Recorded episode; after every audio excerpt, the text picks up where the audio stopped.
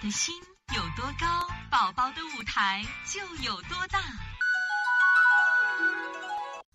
大家好，我是西安邦尼康的王老师。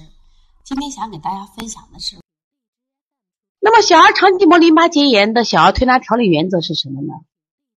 在中医里边，它的理论比较简单，说辅以通为用，不通则痛。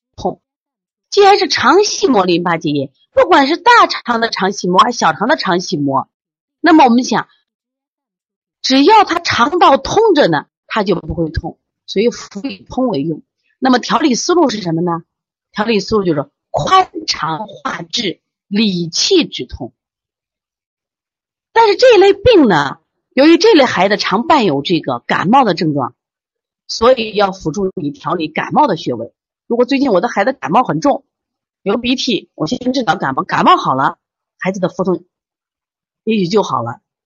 那么如果孩子还伴有这个呕吐、发烧，气滞，有的孩子还有腹泻、便秘这种作用，呃，这这个症状，那我们再配以止呕、退烧等穴位。这个配穴呢，就是根据我们孩子当时的出现的症状。